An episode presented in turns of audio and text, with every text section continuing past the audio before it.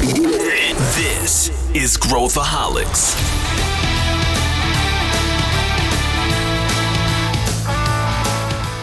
Olá, aqui é Pedro Van Gertner, eu sou o CEO da ACE e esse é Growthaholics, o podcast para quem adora inovação e empreendedorismo. Estamos de volta com a série Estudos de Caso Gestão do Amanhã, uma minissérie especial com meu amigo Sandro Magaldi, onde a gente analisa cases de sucesso de empresas escaláveis de vários setores, da velha economia e da nova, para a gente tirar insights e aprendizado. A empresa de hoje é o Nubank. Vem com a gente! Estamos aqui mais uma vez para debulhar um case, para estudar um case juntos e entender o que, que a gente aprende com esse case. E, obviamente, estou aqui novamente com meu querido amigo Sandro Magaldi, que desenvolveu o método junto com o Salib para com os building blocks, os elementos que a gente pode utilizar para enxergar para olhar e analisar e, principalmente, aprender com os cases que a gente vai pegar aqui, mas você pode aplicar do jeito que você quiser nos seus negócios. Né? Aliás, essa é, é, o call to action, né, Sandro, que a gente faz aqui para quem está nos ouvindo. Então, Sandro, muito bem-vindo novamente. Ah, um prazer, Pedro, estar aprendendo junto com a turma, aprendendo ao analisar empresas que tem muito a ensinar a, a, todos nós, né? E quando a gente tem essa oportunidade, como o Pedro tem comentado, de dar um tempinho, investir um tempo em analisar o que está por trás da evolução dessas empresas, ah, seguramente nós temos um potencial de geração de insights incrível. E nosso principal objetivo é gerar um insight de negócio, você que seja aplicado, porque como diz meu amigo Pedro, ideia não tem valor se não vier acompanhada da execução. Então a gente Exatamente. quer extrair insights que você execute. Exatamente, exatamente. E eu, assim, a gente já está aqui num estágio mais avançado da nossa jornada.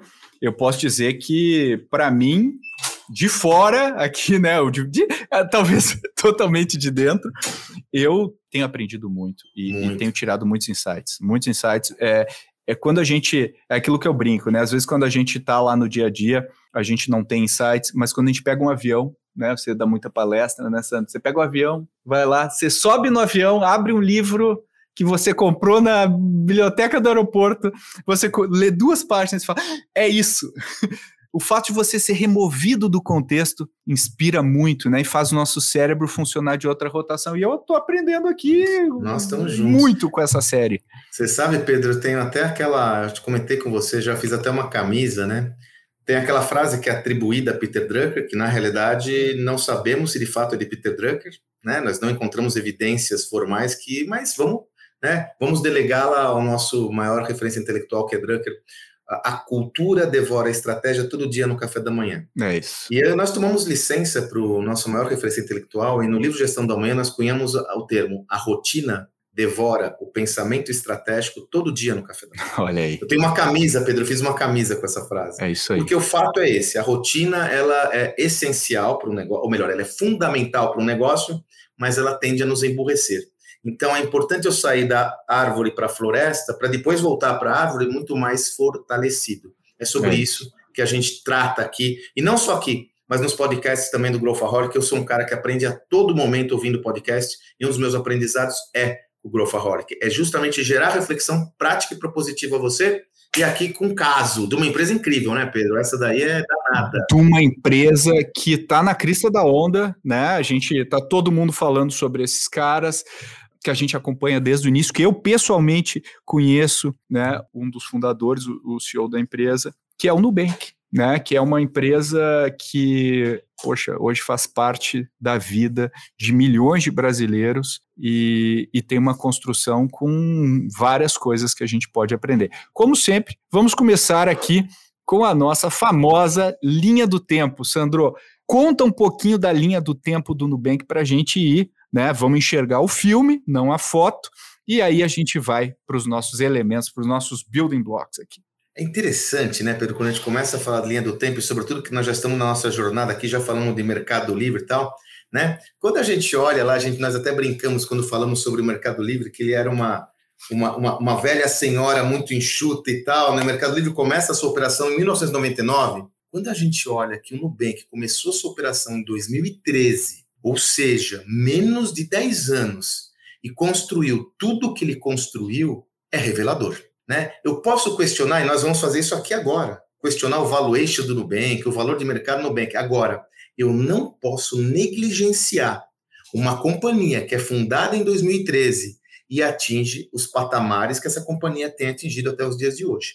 Então, e é interessante, né, Pedro? A gente já começa a enunciar como surge o Nubank, já diz muito respeito à sua cultura, à sua estratégia, né? Quando o Davi Vélez, no Brasil, vai abrir uma conta bancária, né, e se depara com aquela situação clássica das agências bancárias, que ainda tem, muitas delas mudaram, mas boa parte ainda tem esse layout. Aquela fachada com a catraca, dois homens armados, numa cabine de segurança, que você tem que quase ficar nu para entrar no banco. E aí o Davi Vélez fala o seguinte, né? É, é, é, foi interessante que eu fui abrir uma conta, foi tratado quase como um criminoso, para saber que minha conta ia ser aberta seis meses depois e eu não conseguia falar com ninguém, né? É daí que ele tem um insight sobre uma assimetria clara do mercado financeiro. E aí ele fala, né? Vocês pagam as maiores taxas bancárias do mundo. Alguma coisa está fora da ordem. Dessa reflexão, e vejam que ela é oriunda da centralidade do cliente, é que surge o Nubank, primeiro com cartões de crédito, né, o azulzinho, o roxinho, que fez um sucesso brutal, sobretudo no primeiro desnatamento de público deles, que foram os jovens. Né? A partir daí, já em 2017, o Nubank é, lança a Nuconta, e aí ele migra para ser um banco digital efetivamente. Já em 2018, ele, ele vira um unicórnio, em 2019, ele lança é, o cartão pessoa jurídica e começa a se expandir para o México. E aí, em 2020, ele inicia um movimento de aquisições, aí eu vou explicar por que daqui a pouco, mas chama muito atenção quando o Nubank ele adquire o controle da Easy Invest, uma corretora de valores. Né? Daqui a pouco a gente vai articular toda essa, essa visão para vocês numa, num, num, framework único. Isso culmina com o IPO da organização, né? o, o Nubank faz seu IPO em 2021 na Nasdaq, com valuation que suscita polêmicas até agora, né? O Nubank, o, o, o valuation é, do, do, IPO foi de 41,5 bilhões de dólares, né? É, nós estamos gravando esse áudio em março de 2022. É, houve uma queda de cerca de 25% desse valuation nesse período, devido a diversos fatores.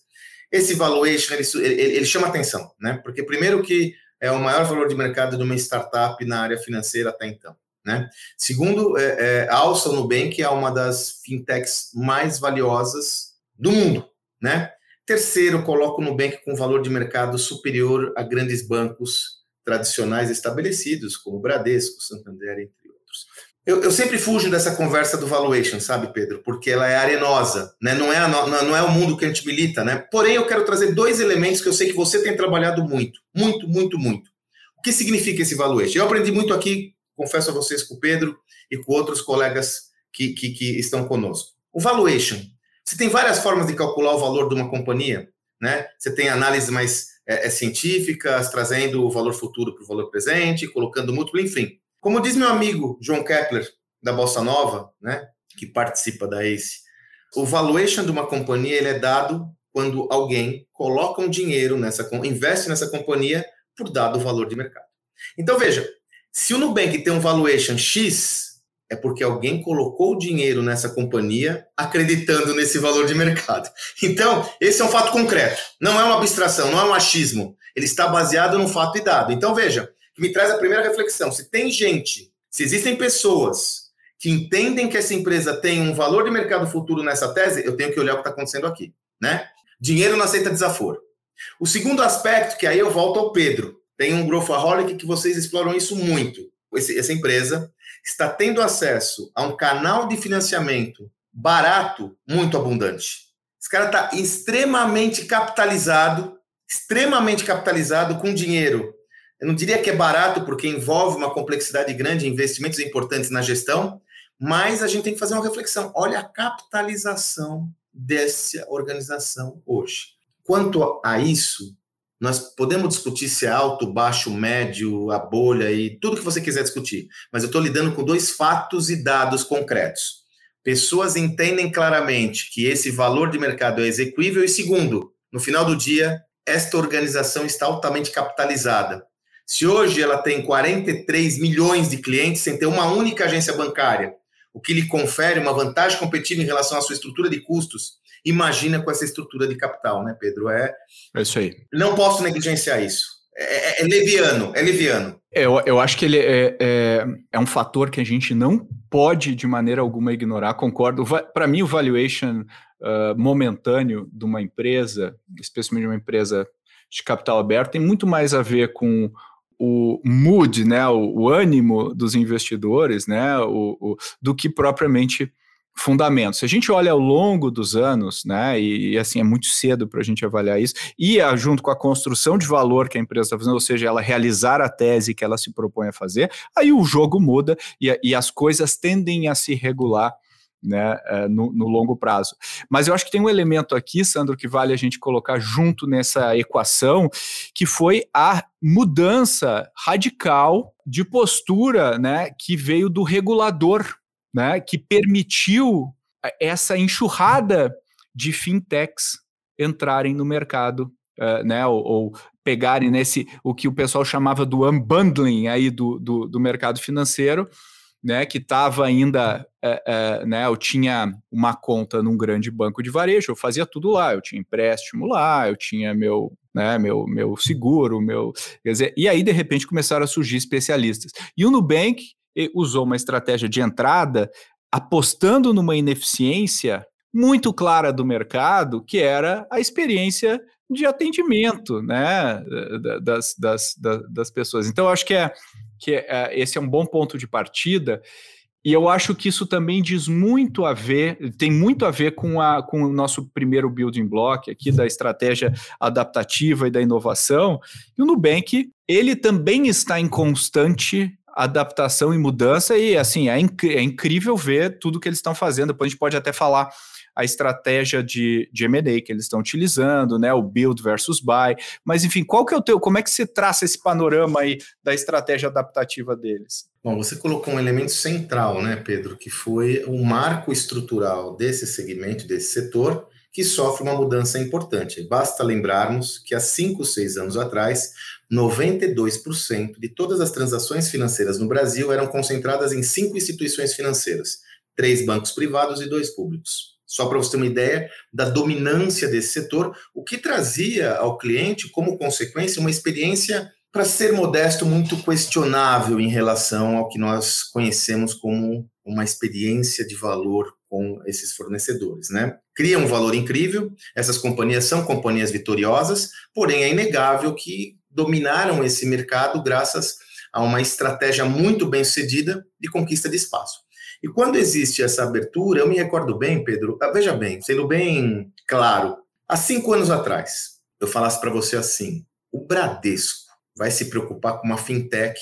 Você, você acreditaria em mim? Não acreditaria. Ah, o ouvinte não acreditaria. É, é, assim, era simplesmente assim, tipo uma agulha no palheiro, né, Pedro?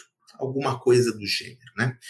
Agora, Pedro, como você bem colocou, quando há ao início do processo de desregulamentação, de abertura desse segmento, essa água bate no pescoço de todos e mais do que isso, essa fonte está disponível para todos, né, Pedro?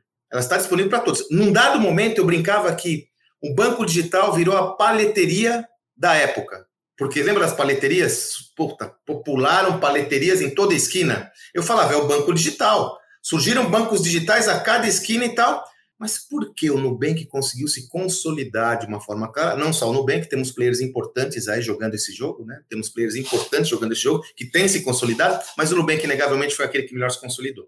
Vamos na estratégia adaptativa e inovação. Veja bem, eu, eu vou dar um exemplo, Pedro, que é o que, mais, que nem está no, no livro, porque ele aconteceu depois, né? É, é, que me chama muito a atenção.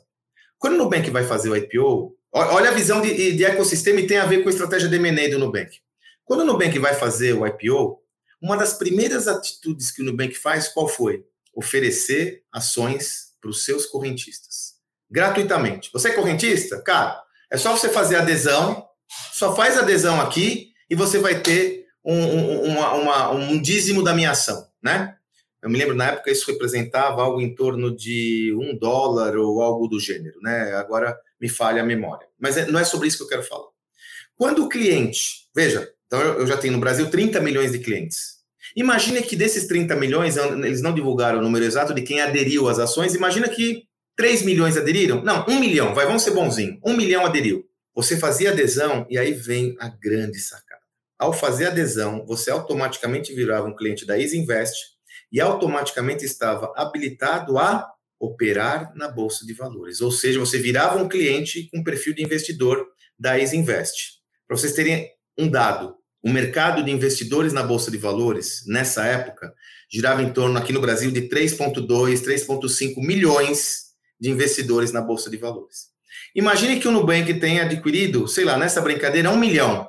Sacaram? Quando eu estou olhando a ecossistema, aí você fala, não, mas esse cara não tem capacidade de investimento, é um moleque e tal. Não tem hoje, né? E não sei se não tem. Aí eu, eu não tenho essa informação. Mas olha que estratégia interessante, orientada ao longo prazo. Quando eu pego um correntista meu, eu trago para um jogo legal, tem um discurso maravilhoso. Qual é o discurso? Ó, o cliente aqui no Nubank também é dono do negócio. Nós estamos juntos. Você é tão dono do negócio que eu vou te dar um stake. Eu não lembro da empresa ter feito isso. Eu não lembro. Vou tirar uma participação desse negócio. E não vai, não, para pagar nada, você é meu.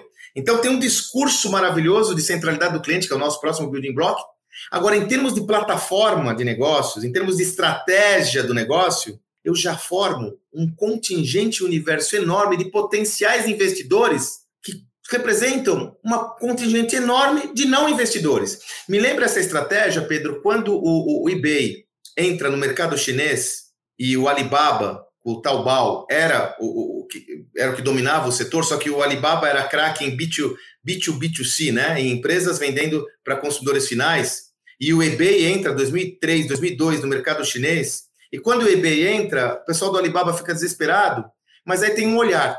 Naquela época haviam mais ou menos 8 milhões de é, chineses que acessavam a internet com regularidades, heavy users. Porém, 300 milhões que não acessavam. O Alibaba olha isso e fala: beleza, pode ficar com esses 7 milhões, mas eu quero os outros 300. E cria um negócio concorrente com uma vantagem que era um meio de pagamento para gerar confiança. E aí, isso foi tão forte que o eBay teve que sair do mercado chinês. Me lembra um pouco isso, sabe, Pedro? Eu olho o mercado falando, esses 3 milhões, beleza, a Invest está tocando. Mas e os próximos 3 milhões? Da onde vai vir? Note que aqui eu tenho alguns elementos importantes dessa estratégia adaptativa. Isso nada conversa com a origem do Nubank, que era um cartão de crédito, e mais, está orientado a uma visão de longo prazo, onde eu vou aprender com o processo. Vai dar certo? Pode ser que não. Mas note como ele coloca em jogo, coloca em jogo não, ele coloca para rodar e operar um experimento. Um experimento que tem potencial de ser transformador, né, Pedro? Tem potencial de ser uma disrupção, inclusive no mercado de investimentos, que o Nubank nem jogava esse jogo no começo.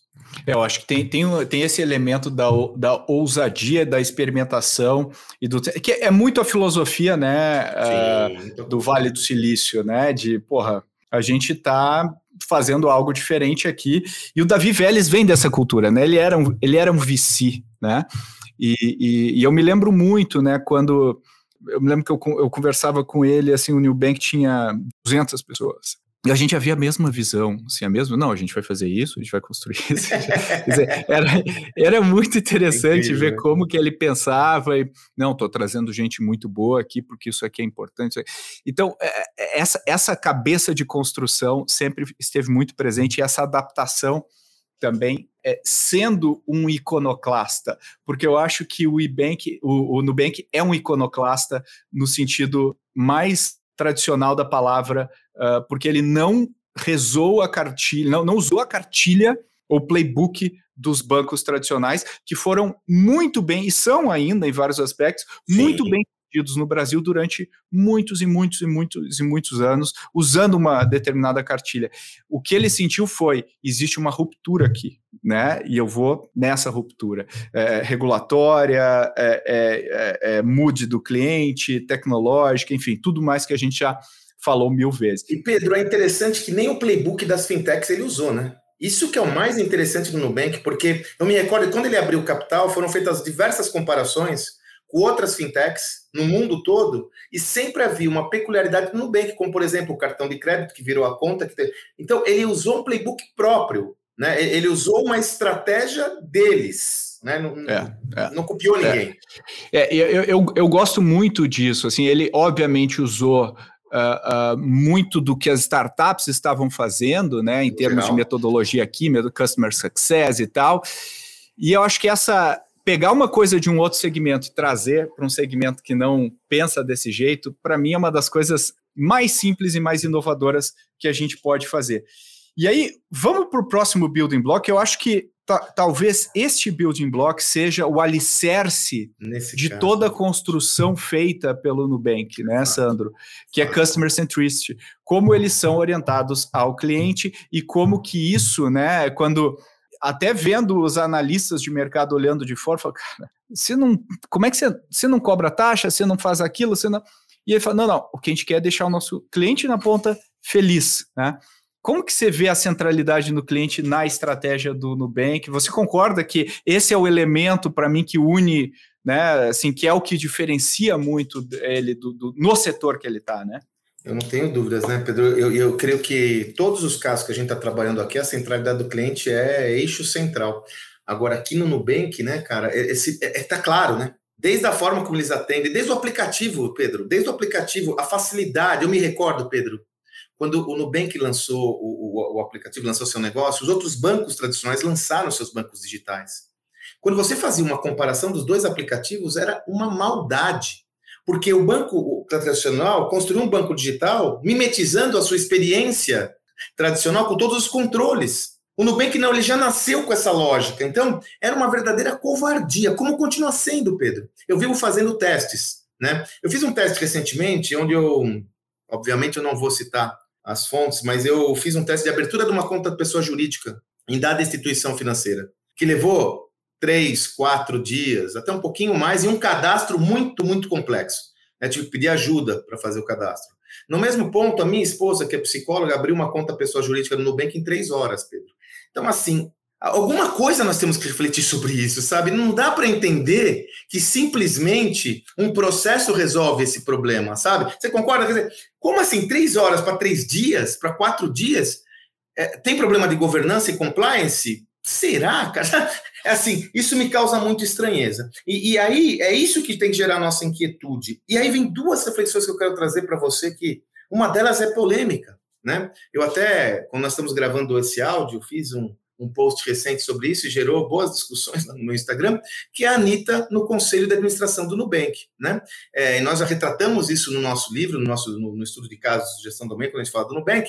O que está por trás disso? A minha perspectiva individual, e digo, quando eu falo perspectiva pessoal, é a minha perspectiva pessoal, não é uma verdade absoluta, é que por trás disso está o entendimento de que a Anitta, ela tem uma. Primeiro, ela traz uma diversidade de pensamento importante.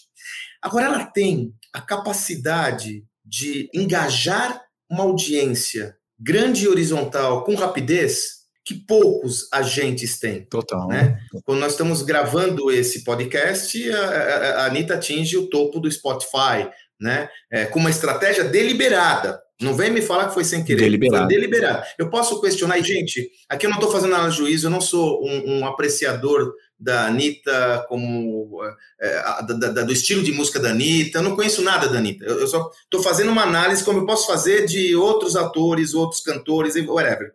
Ela fez uma estratégia. Então, quando eu vejo por que, que o Nubank traz a Anitta para o conselho, eu creio que é para ter cada vez mais a visão do cliente dentro desse conselho.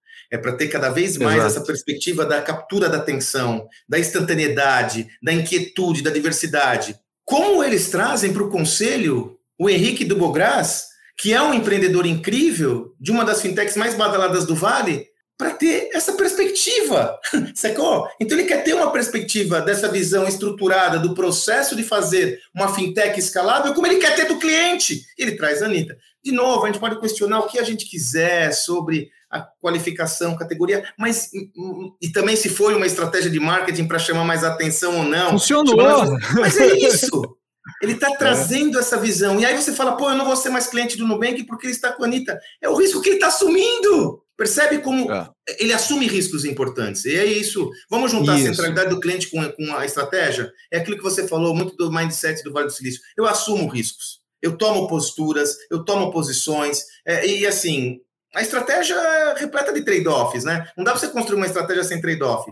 Mas eu vejo a centelha daquela visão que eles colocam muito, né? A nossa visão é lutar contra a complexidade para empoderar as pessoas. Eu tenho que trazer essas pessoas para mim. Eu tenho que trazer essas pessoas para o meu negócio. Olha os elementos que você falou, Sandro. Olha quanta riqueza tem aí, né? Eu acho que tem a questão, né? Remetendo aos nossos episódios anteriores, né? A gente fala do, poxa, parece parece simples, mas é muito complexo você conseguir fazer os jobs básicos do cliente com excelência, né? A gente falou até do Netflix versus outros serviços de streaming, abrir uma conta, fazer um investimento, né? Receber um atendimento de suporte. São coisas que ele, é, se a gente botar numa escala das dores, né, que o cliente tem, que você viu na sua esposa, que você viu é, cara, receber, abrir uma conta em três horas, PJ, é, conseguir resolver um problema rapidamente, são coisas tão triviais, mas o, o, o toda a arquitetura que eu preciso ter para fazer isso não tem nada a ver com a arquitetura tradicional dos bancos.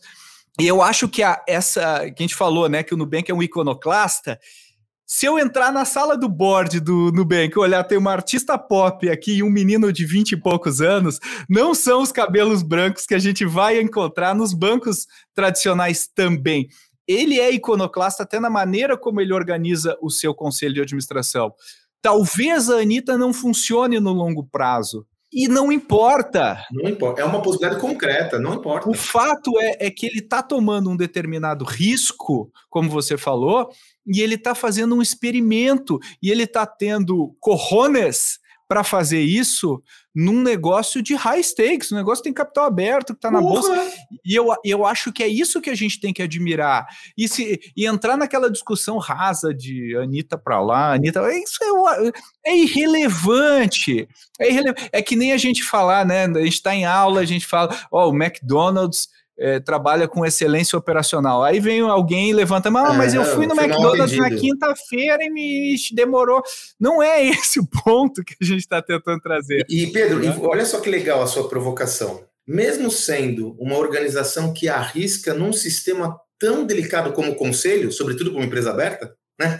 Sobretudo para uma empresa aberta, ele é capaz de atrair os principais investidores do mundo a se destacar Warren Buffett né? Aí tem Sequoia, né? Aí tem a turma toda da pesada, mas tem o Warren Buffett, né? Eu acho que eu creio, e eu, sempre falo isso, no caso do Nubank, para mim o Buffett é um simbolismo de muito do que a gente está falando. Ele tem um valor simbólico, porque é o seguinte, ele é um investidor tradicional, Warren Buffett. Você concorda, Pedro? Eu me recordo que. Ele ancora, né? É. Meu, ele ancora. E eu me recordo, Pedro, que a questão de. Eu não me recordo temporalmente, quando ele comenta, a Amazon começou a crescer, e numa entrevista clássica, perguntam para ele se ele não investir na Amazon, ele fala: Eu não investo em nada que eu não consigo perceber ou tocar. Mas ele investiu 500 milhões de dólares no Nubank, começou a ser um player importante. Você percebe como é uma mudança de era. A gente não pode olhar essa era com a mesma lente do passado. E aí eu vou entrar numa discussão superficial que não, não, não se fosse uma discussão de costume, está valendo. Se a Anitta é boa ou não. Cara, não é sobre isso que eu estou falando. Vamos estudar o que eles fizeram. E, e outra, com a isenção desse passo poder dar errado. Beleza! Tamo junto. Mas vamos analisar o reason why. O que ancora essa tese? E na minha perspectiva, Pedro, a tese se ancora na centralidade do cliente. Eu, eu acredito, e eu acho que quem aposta no cliente raramente perde a aposta né? Eu, eu acho que raramente. E em termos de ousadia, né? O, frases clássicas aí da antiguidade, né? Os deuses vêm eh, né, ao, ao, ao, auxílio, à ajuda de quem ousa, né? então, se você ousa, os deuses virão para ajudá-lo e não quem deixa de ousar. E o Nubank é o caso vivo uh, e recente exatamente disso. Indo para o próximo building block aqui de agilidade, né? Comenta um pouco, Sandro, como é que isso se reflete na maneira como ele pensa, opera e tudo mais. É, esses caras têm a cultura ágil, né, Pedro? Vamos falar evidências que, eu, que a gente traz no, no, livro do estudo de caso, né? Porque senão a gente fica falando em opiniões, não, evidências. Quando o Banco Central libera o Pix no Brasil, o Nubank foi o mais rápido a ter um volume, já tinha, um mês antes já tinha 8 milhões de cadastrados no PIX. Pra você ter uma ideia, o segundo colocado era o Mercado Pago. Nem era uma empresa do segmento financeiro tradicional, tinha quatro. Sacou? Ele tinha 8 milhões contra 4 do segundo. Foi a, a empresa que mais rápido adotou o Pix. Isso tem a ver com centralidade do cliente também, né, Pedro? Né? Vamos correlacionar as duas. Agilidade Exatamente. e centralidade do cliente, né? Porque os, os, bancos tradicionais não estão hiper empolgados com o Pix, né? As minhas taxinhas, né? as minhas taxas, né? Então, enfim. E aí, eu, eu, eu, eu, eu peguei um quote da, da, da, Cristiana Junqueira, que ela fala sobre o que é agilidade para o Nubank. Eu vou até reproduzir aqui, tem uma cola que a gente coloca no caso. Olha que interessante. O que é agilidade? Né? Significa, Cristina Junqueira, significa estimular os funcionários a dividir os projetos de que participam em pequenas tarefas e ir gerenciando o tempo para que cada uma delas seja cumprida diariamente. Pedro, numa dos nossos podcasts você colocou aquela história da rotina, como é aquela história que eu adorei do dia a dia? É, exatamente. O que vai, o que vai te diferenciar, o que vai fazer é o que você faz todos os dias. Todos né? os dias. Você concorda que a agilidade aqui está no dia a dia, nessa visão? Total. De novo, cara. Olha quando ela fala assim, ó, e ir gerenciando o tempo para que cada uma delas seja cumprida diariamente. Então não é sobre fazer squads para resolver um problema, não é sobre pegar, pensar um tema e fazer um scrum, um kanban, não. É como eu consigo dividir as atividades que eu tenho que fazer em atividades menores realizá-las com precisão e rapidez, cumprindo-as diariamente. E, mobilizar as tropas nesta direção, né? garantir que as pessoas estão avançando, que, que não perdem o propósito, que continuam conectados. E a metodologia é irrelevante nesse processo. É irrelevante. Ô Pedro, e aí, é, é, duas coisas sobre essa questão que a metodologia é irrelevante. Primeiro, é me dar o, o direito de usar uma metodologia tradicional se for a melhor. Eu acho que a gente vive nesse hype que às vezes nós perdemos a perspectiva e a dimensão. Se ágil é ter velocidade e assertividade. Se eu vou ter velocidade e assertividade usando uma metodologia é, mais clássica, orientada a um ciclo mais regular, que seja. Né? E aí, como tal, corroborando a sua visão, é o design organizacional. Quer dizer, não importa o método que você utiliza, o que importa é qual é o desenho organizacional. E aí essa visão de que é, eles comentam que é como se houvesse, aliás, Steve Jobs falava isso também na Apple, tem uma entrevista muito boa dele, antes dele vir a falecer, evidentemente, né? Mas bem antes, onde ele fala que é, a Apple era, está organizada em mini startups dentro de uma startup. Isso é fenomenal. E é como o Nubank faz. Nessa lógica de pequenos grupos organizados, com mandato, né? Com mandato, né? Com responsabilidades direitos e deveres, obrigações e consequências, é como se eu tivesse várias startups dentro de uma startup, onde a gente vai falar daqui a pouquinho, a cultura, a ideia unificadora, mas eu dou autonomia para as pessoas fazerem o que tem que ser feito e sempre com resultados claros. A gente vai falar daqui a pouco sobre dados, eles, eles organizam toda essa gestão por meio de OKRs. Então, por meio de uma metodologia que governa os indicadores financeiros desse negócio, uma governança que trata os indicadores de cada um desses negócios, eu crio um design organizacional ágil com várias startups dentro de uma startup. Perfeito. Eu, eu, eu concordo é, super com isso. Eu acho que, assim, se tem uma coisa baseada em evidência que a gente consegue dizer para as pessoas é time pequeno inova, time grande escala, né? E, e a, me lembra sempre um artigo que eu li da Nature, que eles pegaram, eles fizeram uma análise de eixo inovação versus tamanho do time de pesquisadores que publicou o artigo. E eles correlacionaram diretamente os artigos mais inovadores quando tinha os menores é, times, times tocando. Olha que interessante isso, é. e é o Two Pizza Teams lá do Sim, Jeff, do Bezos. Jeff A gente falou de todos os exemplos que a gente está falando aqui, times pequenos, com autonomia, colocando coisas para rodar. Eu acho que tem tudo a ver. E isso linkando agora com o, o gestão baseada em dados, né? Eu acho que isso aí também está no oh. DNA é, do, do, do, Nubank de tal maneira, né? E, e isso só vou contar uma história aqui, faz alguns anos ainda, bem antes do Nubank ser toda essa né, esse ícone aí do, do movimento, eu estava sentado com o Davi Vélez, eu estava falando, pô, Davi, como é que você está contratando o pessoal, né?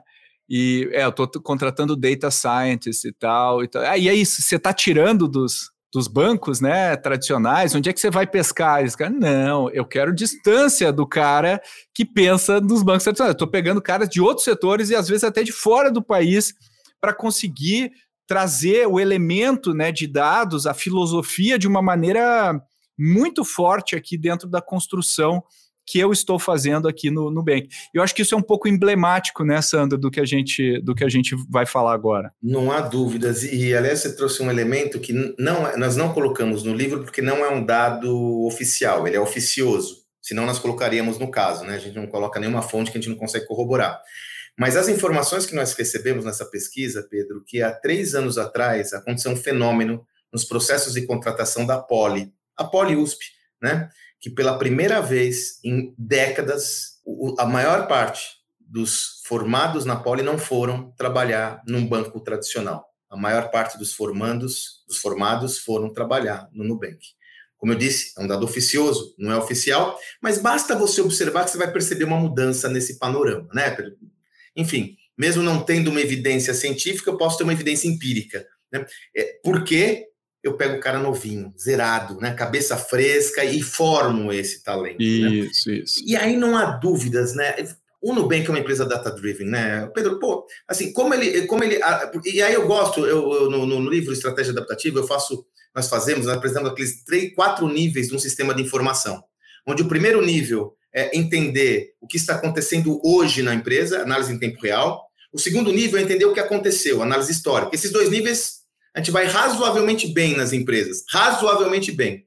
Agora, o estado da arte de uma organização data-driven é quando ela tem análise preditiva, ou seja, ela tem dados que pontuam o que pode acontecer, mas o estado da arte é análise prescritiva. Os dados ajudam a ela a fazer o que é preciso fazer. Então, quando eu tenho um algoritmo como o do Nubank, que automaticamente libera, analisa o crédito das pessoas, por isso que em três dias que você abre uma conta, eu tenho um sistema de informações que gera dados que são capazes de fazer a tal da análise prescritiva de uma forma a conferir à organização muito mais produtividade.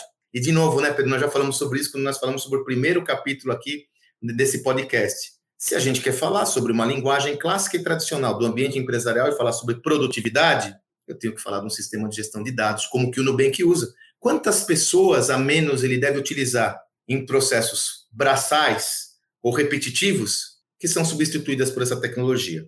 E vou long, de novo, eu vou falar da curva de aprendizado.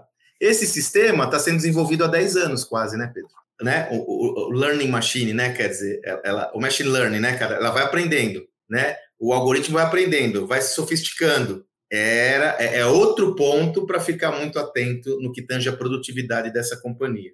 Né? A análise prescritiva é uma realidade. Uhum. É, é, a essência do negócio. Ela nasceu assim, né, Pedro? Não, ela nasceu assim. Ela nasceu assim. Simples assim, ela nasceu assim com algoritmos. É, é, eu, eu acho que tem, eu acho que esses elementos são, para mim, são embedados de tal forma, a gente já vai falar da cultura, na cultura do Nubank, é muito difícil separá-los, né? Ele, ele, é. Eles, eles nasceram, né? Eles não foram desenvolvidos, eles nasceram. E eu acho que essa filosofia do outsider, né, da pessoa de fora da indústria, é muito valiosa hoje em dia. Óbvio que se eu sou um banco, eu preciso ter alguém que saiba muito de regulação, eu te, preciso saber alguém, né? Tem, tem, tem fatores que, que, que não mudam, né? Que, tem, que precisam ser cuidados, e o Nubank cuida de maneira bastante séria e bastante intensa disso. Mas tem outros elementos que o fato de você trazer alguém de fora da indústria, a pessoa faz uma pergunta básica do tipo: por que, que vocês fazem desse jeito isso aqui, né? E aí a gente fala: não, é porque, não, veja bem. E aí o cara começa a dar respostas que não necessariamente fazem sentido, mas porque a inércia de anos trabalhando na indústria, Exato. de anos trabalhando no mercado, isso é verdade para banco, isso é verdade para o mercado farmacêutico, isso é verdade para tantos setores que a gente conhece, que eu acho que trazer gente de fora e olhar, né? E se você for pegar todos os caras que criaram, todos os empreendedores, empreendedores que criaram negócios de valor Sim. nos últimos anos, não são da indústria. Sim. E, e Pedro, e você, você fala, mas como isso se correlaciona com dados? Tem total correlação com dados. Existe um modelo, né, um padrão mental que todo ser humano adota e conosco não é diferente, que é a tal do viés de confirmação. Eu posso ter todos os dados do mundo, mas se eu espremer eles bem, eles vão falar o que eu quero que eles falem. O viés de confirmação, ele define que eu vou olhar o dado não para ele corroborar uma tese nova, para ele corroborar a minha opinião. Uai, né? Então eu vou sempre achar. Então, se eu não tiver pessoas novas com um sistema de pensamento alinhado com essa realidade, eu vou só repetir os erros do passado à luz de um belo sistema computacional que vai me trazer dados importantes sobre aquele dado contexto. Então, é cultura de dados. É cultura. não é só sistema. É cultura o que me leva para o próximo building block aqui, né, Exatamente. né, Sandro? Como é que, a, como é que esse elemento aqui da, eh, eh, da cultura organizacional, uh, enfim, muito do que a gente falou aqui tem a ver com isso, né? É. Como que isso se traduz, né, Sandro? E, e e você gosta muito dessa questão simbólica, dos rituais, elementos. Como, como é que isso se traduz, Sandro? É, primeiro pelo próprio nome, né, Pedro? Vamos lembrar que Nubank vem de nu, transparente, transparência. Então, eu tenho convicção, e a gente mostra isso no caso, como o Davi, depois a Cristina, como eles fortalecem o sistema de crenças dele a todo momento com rituais e artefatos. A começar pelo nome.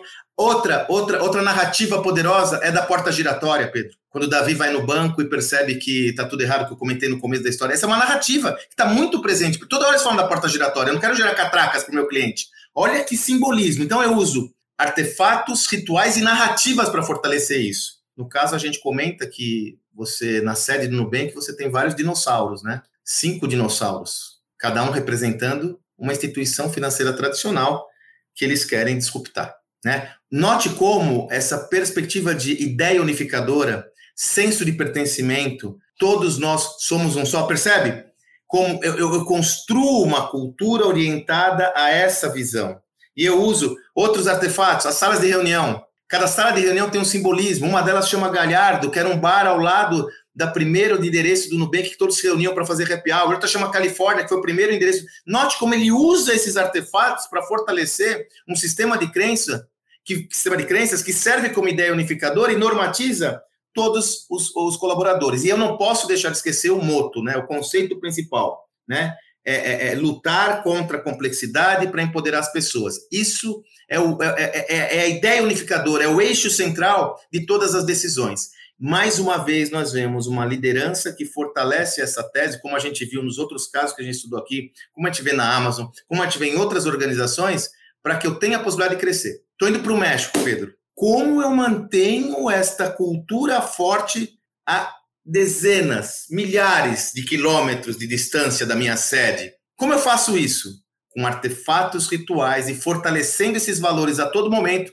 para o indivíduo lá do México saber que a nossa missão é lutar contra a complexidade para empoderar as pessoas. Se eu não constituir uma arquitetura de artefatos, rituais, narrativas, eu não equiparar, gerar ferramentas para o líder em qualquer lugar do mundo e um plano do Nubank é ambicioso de expansão. Senão eles não teriam levantado todo o capital que eles levantaram, eu vou desconstruir essa lógica nos outros locais. Claro que no México eu vou receber influência da cultura mexicana, eu vou ter as subculturas, mas o eixo central de lutar contra a complexidade para empoderar as pessoas é o que funciona como ideia unificadora nesse contexto. Perfeito. É, eu, eu concordo 100%. Eu, eu acho que isso é uma. De novo, aquela coisa beber na fonte das, do que as startups nos ensinaram, né? A importância da cultura e, e o rigor que eu preciso ter uh, ne, nesse trabalho. Não é secundário, é core, né?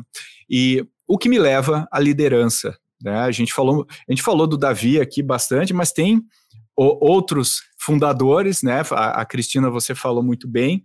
E a liderança como um todo do, do, do, do, banco, né? Como é, que, como é que você qualifica ou explica um pouco esse building block aqui no contexto do Nubank?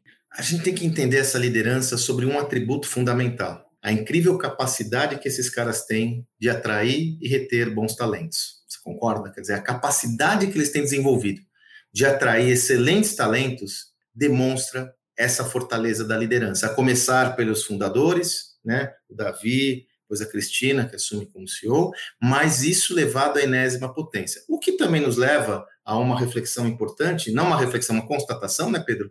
Que não são todos que ficam no Nubank. Por mais que seja gostoso, cool, tem alguns indivíduos que não se enquadram nesse modo de atuar. Então, aqui nós não temos empresa de estimação, né? Não, não estamos deusificando nenhuma empresa. Vamos aos fatos e dados esta liderança fortalece aquela ideia unificadora, deixando-a muito clara e joga o jogo quem quer. O que eu não posso ser é só incoerente, né? Eu sempre digo, esse processo de liderança, Pedro, ele começa antes da contratação. Ele deve começar antes da contratação do indivíduo, que tem que entender claramente quais são as regras desse jogo. Por isso que é tão importante a contratação e depois o onboard, para ele saber se ele está apto ou apta a jogar esse jogo. E a liderança tem um papel fundamental. Então, um atributo importante é, de, desse, dessa estrutura do Nubank é como eles constroem um celeiro de líderes capazes de atrair mais líderes. E aí tem uma história que eu quero conversar com você que, nesse caso, me chama muita atenção. É pressuposto básico da gestão de pessoas do Nubank a diversidade. Né? Se você pegar, eles têm alguns elementos que eles monitoram que mostram que eles são uma empresa mais diversa do que a média, isso é um dos KPIs, esse é um dos OKRs que eles perseguem. E aí vem uma questão importante, né, Pedro? Se a gente está falando que cultura é ideia unificadora, Se nós estamos falando que a cultura normatiza essa visão e todos têm uma visão clara sobre onde chegar, como eu adenso diversidade com esse conceito de ideia unificadora?